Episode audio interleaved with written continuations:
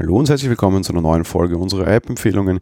Ich möchte heute eine Wetter-App empfehlen, was vielleicht ein bisschen absurd klingt. Es gibt sehr viele Apps da draußen, die Wetter machen, aber gerade deshalb ist es vielleicht wichtig, eine Anwendung zu empfehlen, die tatsächlich sehr zuverlässige Daten liefert auf der einen Seite und auf der anderen Seite etwas schafft, was Wetter-Apps vielleicht nicht immer schaffen. Sie machen Spaß, sie sind lustig. Wovon rede ich? Einige werden es vielleicht jetzt schon allein durch dieses Sie sind lustig erkannt haben. Ich möchte über die App Carrot Weather sprechen. Warum auch das jetzt gerade, muss man vorneweg zu schicken? Naja, weil Carrot Weather auch eine der ersten Apps war, die jetzt offenbar Catalina nützt und Catalina jetzt mit Catalina auch eine eigene App im Mac App Store anbietet, unter der ihr die App auch dort nützen könnt. Einige nette Features, zum Beispiel auch Menüleistenintegration. Fairness aber muss ich sagen, ich habe die Woche schon mal kurz darüber gesprochen, was die Preisgestaltung betrifft, ist das so eine Sache.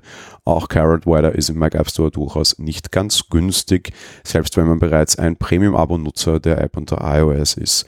Was kann die App tatsächlich? Dann beginnen wir mal bei den wichtigen Sachen. Und die wichtigste Sache sind natürlich gute Vorhersagen. Und CarolDweller nutzt da auch die Datenbank und die Wetterdaten, die wir schon von einer anderen sehr prominenten App kennen, nämlich von Dark Skies. Dark Skies wird, soweit ich weiß, so nicht in Europa angeboten.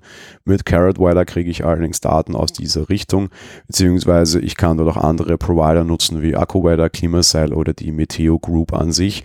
Je nachdem, das ist dann allerdings immer eine Sache, was man bezahlen muss. Was halt auch so lustig ist, CarolDweller begrüßt einen immer, die hat eine Sprachausgabe, die kann man allerdings abdrehen, dann kann man halt lesen, Carrot Wider selbst sagt, sie haben eine Personality, das heißt, die App spricht mit dir und diese Personality ist durchaus stark merkbar und stark spürbar. Das heißt, die App kann, ja, gerade in meinem Fall, ich habe so eine kleine, nette, zynische Wetter-App, die mir immer sehr zynisch das Wetter präsentiert und sehr zynisch auch da Kommentare einwirft, auch durchaus lustige Kommentare und die zynischen Sprüche sind immer wieder durchaus auf sehr aktuelle weltliche Themen quasi ausgeweitet bedeutet die App. Da sitzen auch aktiv Leute dahinter, die das Ganze skripten quasi und dem sehr aktuelle Sprüche mitgeben.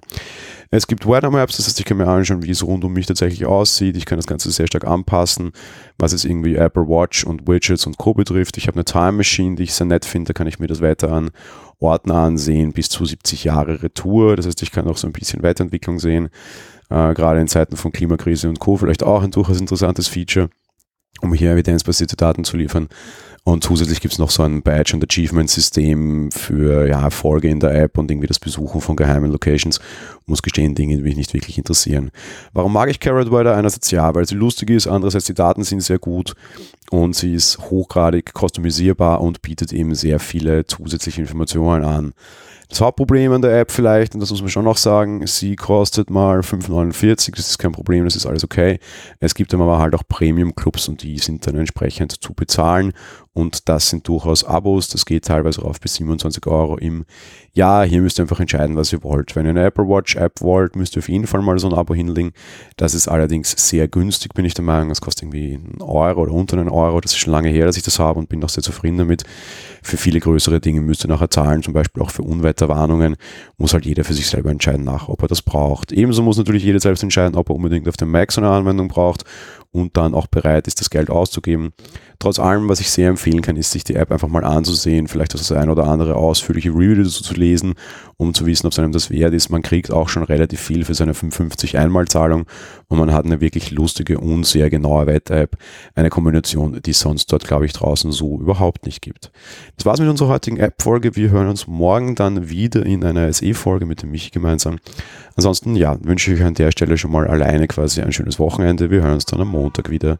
Bis dahin, ciao.